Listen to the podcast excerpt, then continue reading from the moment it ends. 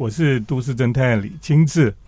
那么今年暑假呢，呃，在台北有一个建筑展哈。那么这个展览非常受到大家的瞩目啊。这个展览叫做《时间的空间》哦，是建筑师郭旭元跟黄惠美他们的建筑展啊。那么是在关渡美术馆里面，这个大概是在关渡美术馆第一次办的建筑展哈。那为了多了解这个建筑展呢，我们今天特别邀请郭旭元跟黄惠美两位建筑师来到我们的节目当中。大家好，我是黄惠美。呃，我是郭旭元。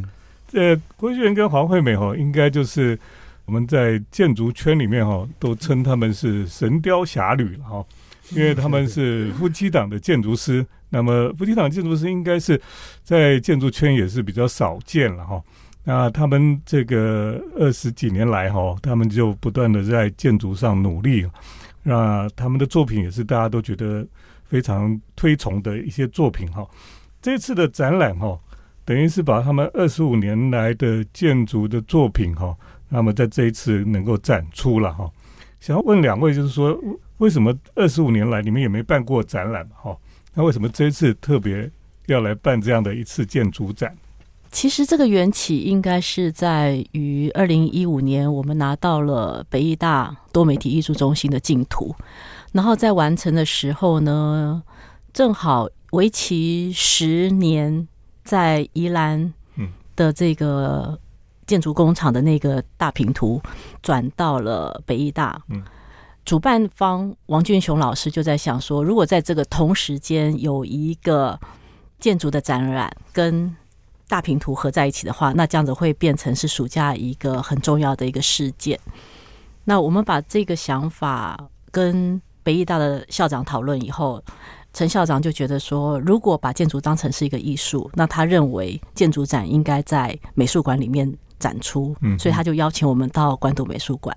那这也是关渡美术馆第一个建筑展。对对，嗯嗯。不过中间其实经过一些波折啦，我们也是来来回回。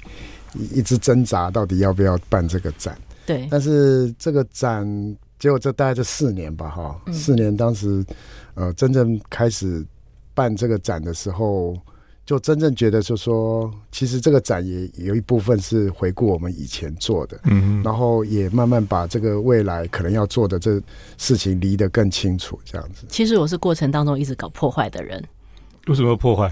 因为我一直觉得，我们主要的建筑作品其实都在台北市，对，台北盆地里面。那其实你开个车二三十公里，也许比甚至你去北投的关渡美术馆都还要近。哦，那如果你觉得就可以看，对你如果觉得建筑是一个身体的体验，那为什么要跑到美术馆里面去看模型？嗯嗯，所以我就一直有。一直有这样子的挣扎，然后有跟策展人之间一直有这样子的质疑。嗯，对。不过我想建筑展哦，也不单单就是让人家去呃体验或是了解你的建筑的空间而已，应该是你办这个展览是希望大家会了解你们创作的一些脉络，对，或者说你们内心希望表达的东西了哈。嗯，因为我我这个暑假也去法国的时候，刚好在庞毕度艺术中心。这个 Norman Foster 又在那边办一次最大的一次展览，他就把他所有的模型什么又搬去那个地方哈。他其实已经办过很多次，可是我想建筑师希望办一个建筑展哦，也是希望大家能够了解到说，你们在那么长久以来熬夜啦，或者说那么辛苦哈，创作的后面那个内在的初衷哈，到底是什么？嗯，所以你们这个展览里面，你希望。观众朋友可以了解的是什么？嗯，其实我们一直以来做做建筑，就是我们做了很多私人的住家的房子，但我们一直心心里一直在想，就是说要做一些公共性的一个 project。那这一次做，其实我们最主要想要传达，就是说，其实建筑并不是只是一个物件，而是说它其实是跟人息息相关的。嗯嗯，所以我们很大的一个想法，就是说，其实每个基地都有它。自己的特有的一个条件，然后从这个条件去发展建筑，才可以真正跟这个建筑的这个环境可以做一个。所以，其实这次有很大一部分是在讲建筑跟人，我们怎么看待这个环境，跟看待人在这个环境里面的一个关系，这样子。其实我们如果大家如果去看你们的作品哈，大家大概可以感受到你们两位的个性，或是你们的一般心里面在想的事情啊，这很好玩。就像有时候我们看画家的作品，我们就知道说这个画家大概他的心理状态是什么样子哈。其实我们去看建筑师的作品，大概也能够了解到呃这个建筑师在想什么了哈。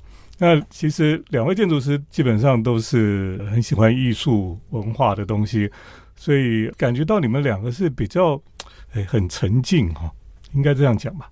所以我我可以感受到你们的作品里面也比较不是那么夸张哈，都是比较沉静低调的这种感觉。可是那个就是感觉是很耐看哦，就像跟你们交朋友的人就觉得说，哎，你们就是可以长长久久哦。然后比较真诚、比较稳重这样子的感觉。等一下，我们再继续请两位建筑师来跟我们分享他们这次所办的这个展览《时间的空间》。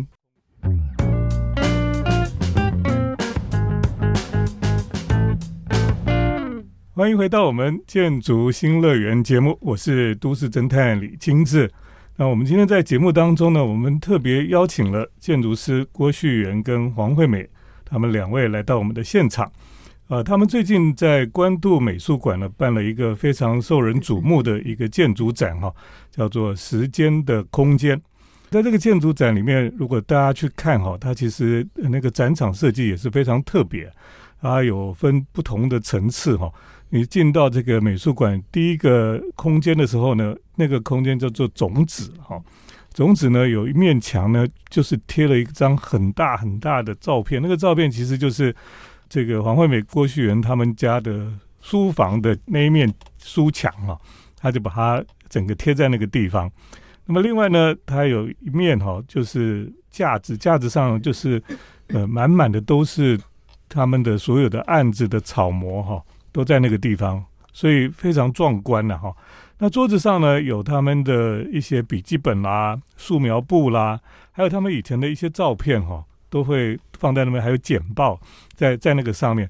所以这一区呢，被称为种子了哈。种子的意思就是说，呃，你要萌发出这一些创作的呃东西的最初的这个发起的点哈。那我觉得这一区呢，大家都觉得很有兴趣了哈。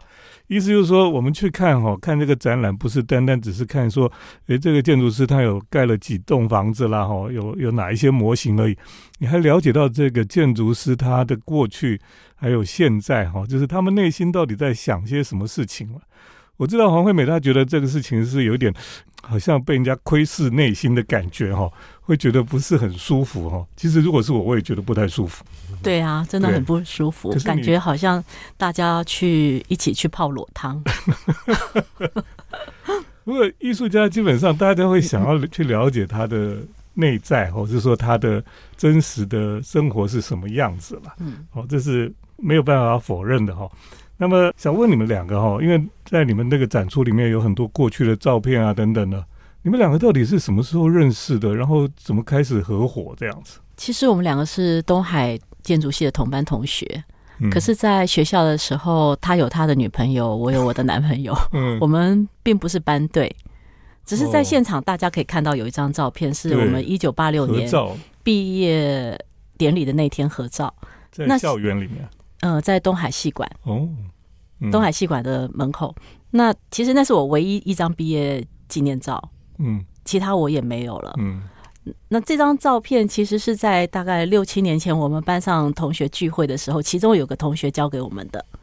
那时候我们两个人吓了一大跳，完全不记得有这样子一张照片出现。所以那时候都不知道你们是要共度一生，好奇怪，这是冥冥之中的注定。哦，嗯，所以你们是后来是什么时候认识的？不是什么时候在一起？我们在毕业以后，嗯，我们在李主任事务所的时候一起工作的时候，因为可能日夜熬夜吧，一天到晚加班，所以就顺路送我回家以后的，节省计程车资。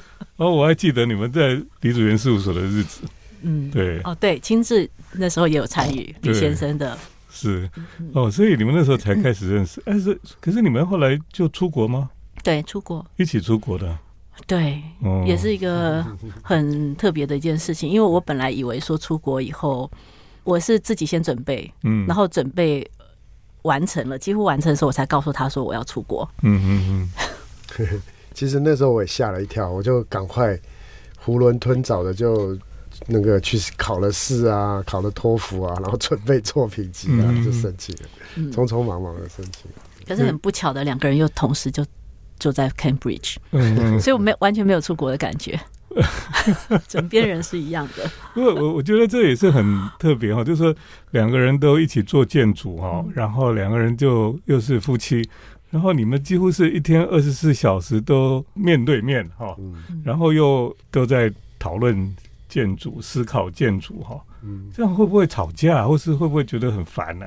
没有不吵架的时候啊，只要一讨论讨论 project 就会会从争执开始，嗯，这大概是平常，所以日常了，这变成日常了。所以建筑师是好累的日常。建筑师通常建筑师在设计过程里面。合伙人都会吵架，是吧？我们两个我觉得是还好啦，因为我们两个可能专注跟学的方向不太一样。我比较看一些大的尺度啊，就一开始因为我学学都市的，所以 project 来的时候，大部分我都会先起个头这样子，但是中间过程大概就会慢慢的这个讨论啊，然后接近这样。那吵架一定是会有了，project 里面争执会一定有，嗯嗯。所以你们基本上也是都慢慢就开始已经知道有一种两个人合作的模式吧？嗯，哦，嗯，就是从这些应该讲吵架是比较难听，应该是争辩吧？争争辩对对对，争辩哈，过程里面慢慢慢慢就，可是很多人是争辩之后就就分手啦。你们就是不离不弃，是 非常觉得很神奇的事情。我觉得夫妻关系不是说。你要结过婚，你才懂得什么样叫做 compromise，要去妥协嘛。嗯嗯，对啊。那你们两个都是谁妥协？呃，看状况，看状况哎，看状况。嗯，妥妥协的方式也不太一样。对。可是你们会不会一整天都在想建筑，就会觉得很累？应该不会吧？不会。对，应该不至于。你们两个下班还会在谈建筑吗？当然啦，会这个这个是很夸张的，对。可是我觉得，如果你把当成是一个兴趣，嗯哼，对，就好像谈电影一样嘛。是是，影影评人，嗯，很多时间他在讨论电影的运镜啊、作者手法的时候，他并不会觉得辛苦，因为那就是他兴趣的一部分。我觉得建筑创作对我们来讲也是生活一部分，是很。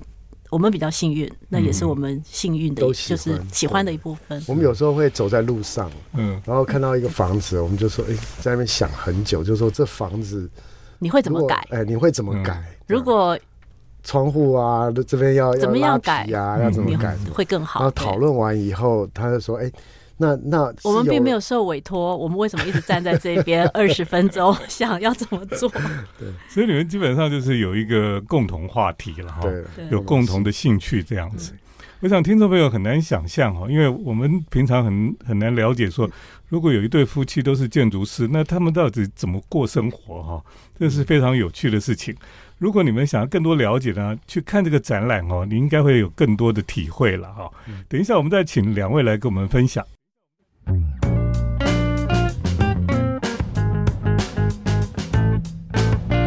欢迎回到我们建筑新乐园节目，我是都市侦探李清志。那我们今天在节目当中呢，特别邀请到了黄惠美、郭旭元两位建筑师来到我们节目当中，啊，来谈谈他们最近在关渡美术馆的这个展览哦，叫做《时间的空间》。那我想，我们到这个展览里面，我们会看到很多很漂亮的模型哈。那这些模型就是两位建筑师他们过去的一些设计的创作的作品。那作品里面我们也可以看到哈，其实郭旭元跟黄惠美他们以前的作品里面有很多关于房地产的案子了哈。那我们一般来讲哈，都会觉得房地产的案子是比较难自己有一些设计创作的空间了哈。就会因为他就是比较房地产的案子，就会去想要怎么样可以。谋取最大的利益嘛，哈。可是对建筑师来讲，他又很希望有一些自己创作的空间出现，哈。那在这个当中，你们过去做这么多的房地产的案子，哈，你们怎么要在这个过程里面找到你们自己觉得可以平衡的地方？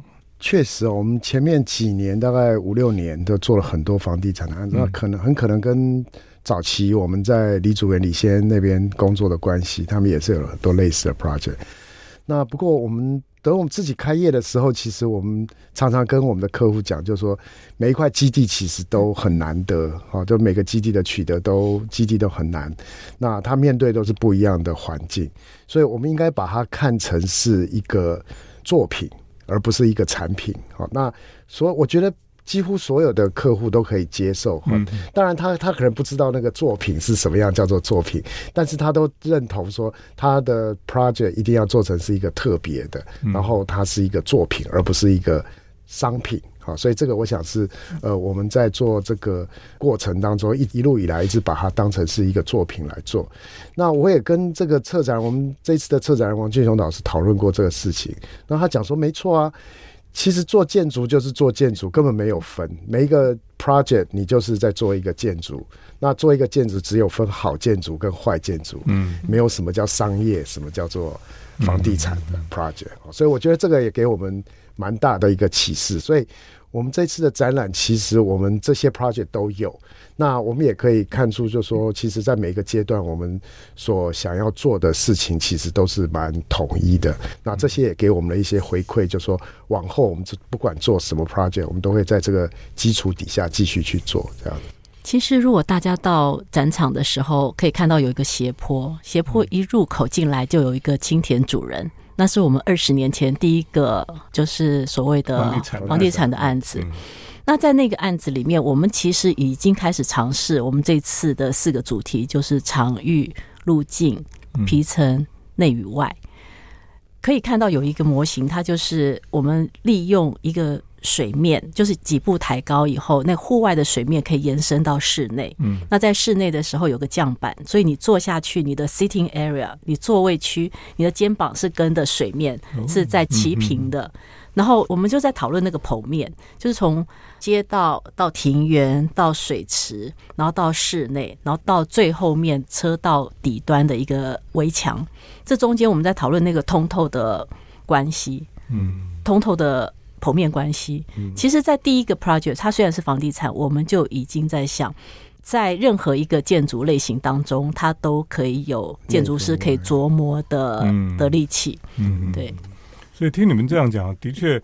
我们通常以为想象这个房地产的案子就是赶快要把它盖完就可以卖钱了这样子哈，可事实上你们在里面有花很多的心力哈，有好好的去想这个里面的空间，人在里面是怎么样的一个感受哈，所以你说王俊和讲了一句话，我觉得蛮认同的啦哈，就说没有什么是房地产的案子，什么是什么的案子，是只有好的案子跟坏的案子而已哈，这讲的很好。好，我们等一下再请两位来跟我们分享。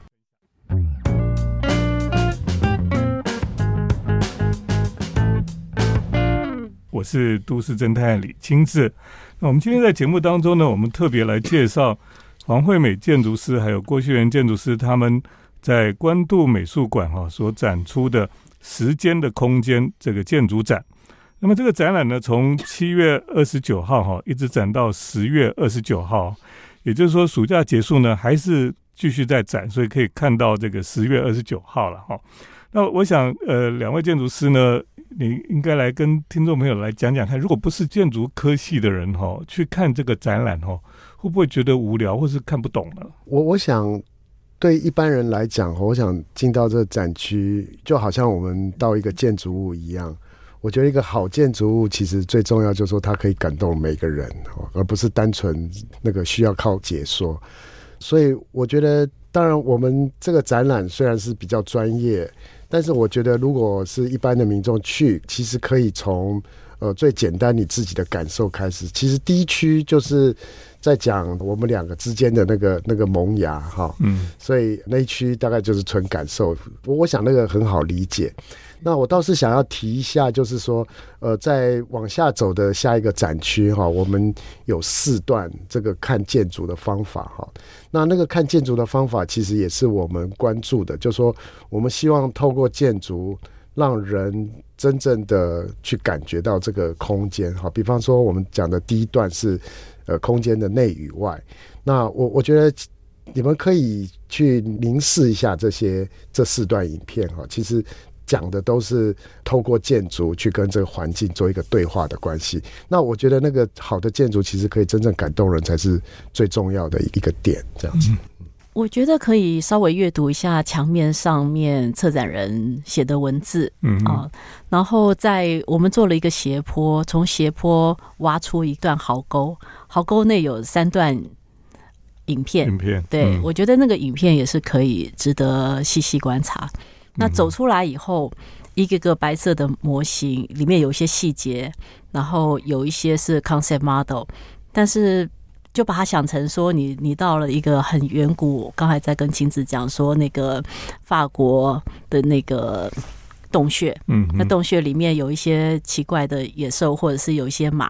那你把这些东西都当成是，就是我们对一个远古创作者的一个致敬，或者是一个 echo，一个回声。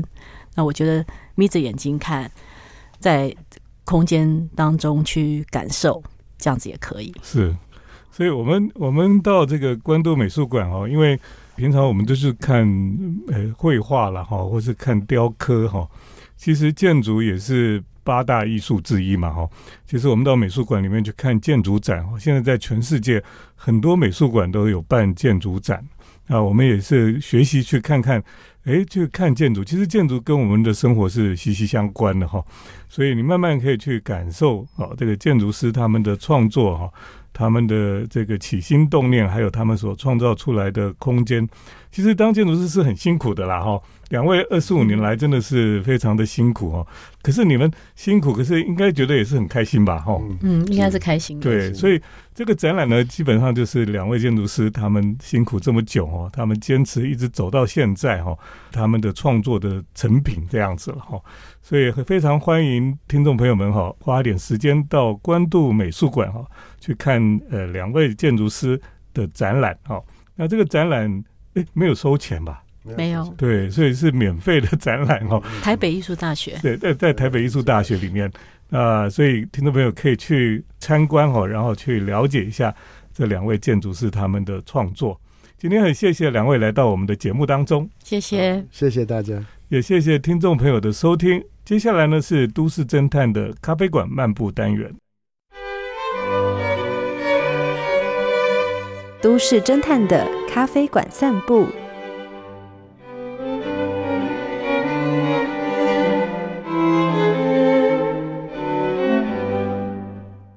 欢迎回到我们都市侦探的咖啡馆漫步单元，我是都市侦探李清志。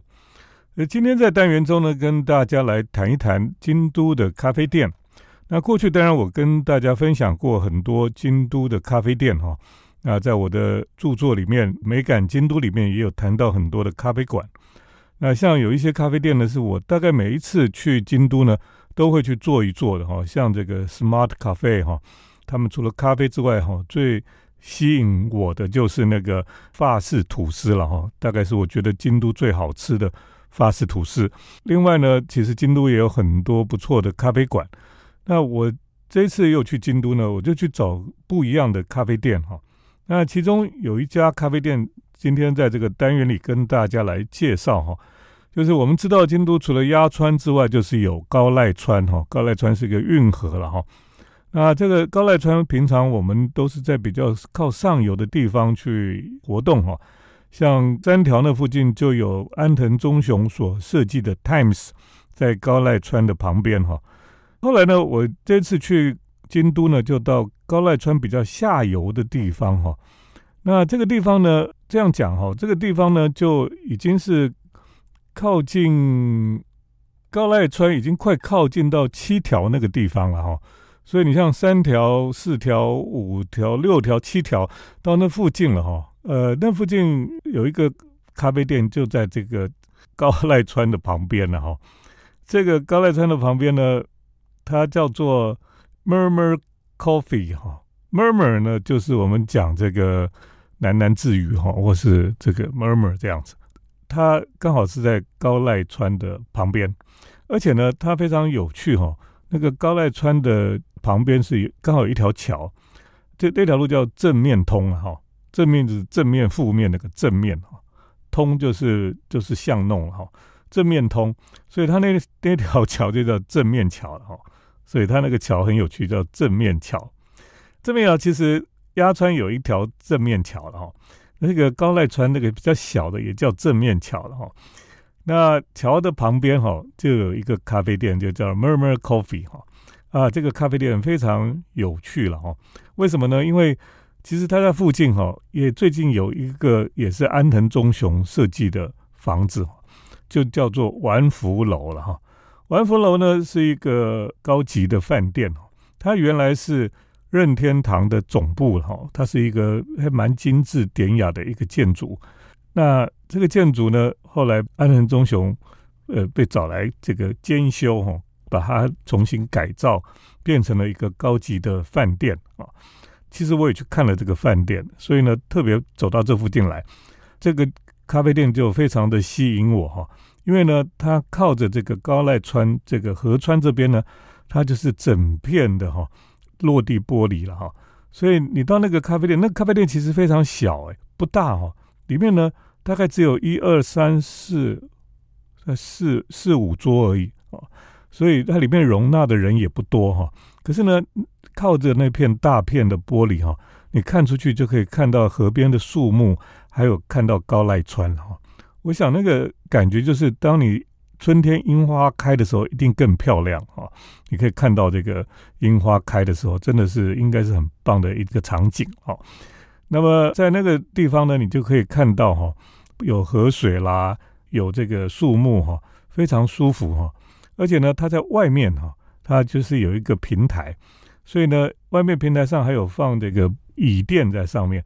也就是说呢，你如果是天气很舒服的时候呢，很多人就。根本就不想坐在里面，他就想坐在外面哈。他可以坐在那个平台上呢，他可以看着高濑川哦，也是很舒服的一种感觉了哈。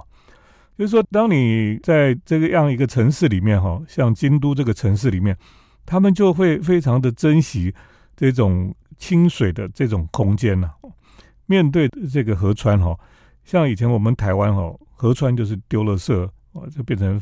这个很臭的臭水沟，后来就把它加盖封起来，就很可惜哈。那么事实上，你去京都看哈，他们就沿着这个高濑川哈，就有这些商家呢，他们就把靠水边的自然的这个景观的部分呢，他就把它面打开来，哦，就可以在那个店里面也可以享受到自然的风景啊。那我觉得这是非常棒的一个地方哈。所以我这次去京都呢，就觉得这个 Murmur Coffee 哈，是我觉得印象非常深刻的一个咖啡店。那它当然有供应一些轻食了哈。那基本上它就是一个不是很大，可是很精致的一个咖啡馆。那特别是它面对的高濑川哈，我觉得是一个很棒的地方，跟大家来推荐哈。好，今天我们这个咖啡馆的单元就介绍到这里。谢谢听众朋友的收听，我们下礼拜再见。城市的幸福角落，来杯手冲单品，享受迷人的香醇世界。